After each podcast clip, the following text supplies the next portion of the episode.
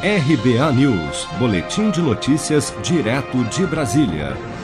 Vetado em julho pelo presidente Bolsonaro, o dispositivo que prorrogava até 2021 a desoneração da folha de pagamento das empresas de 17 setores da economia pode extinguir até 6 milhões de empregos nas empresas impactadas com a medida.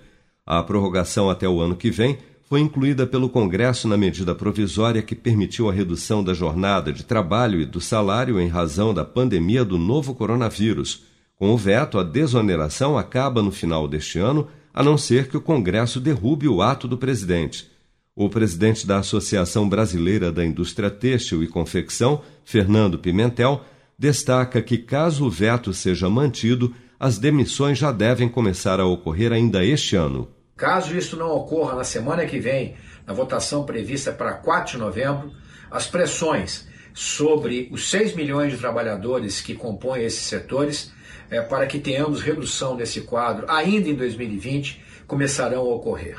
O presidente do Senado, Davi Alcolumbre, já confirmou a votação do veto à prorrogação das desonerações para o dia 4 de novembro. Alcolumbre disse acreditar que, mesmo com a proximidade das eleições municipais, conseguirá reunir o número mínimo de deputados e senadores para realizar a sessão do Congresso, já que a análise do veto está trancando a pauta de votações desde o início de agosto. Uma lei sancionada em 2018 pelo então presidente Michel Temer estabeleceu a reoneração da folha de pagamento de 39 setores da economia que antes tinham esse benefício fiscal.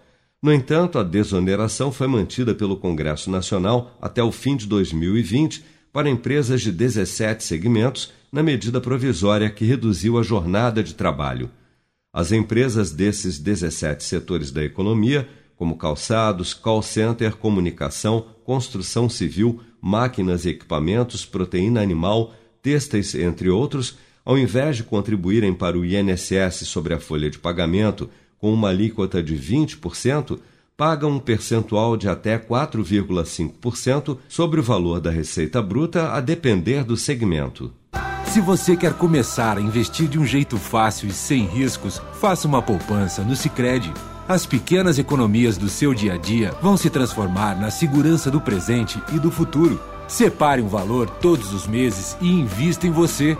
Poupe com o Sicredi, pois gente que coopera cresce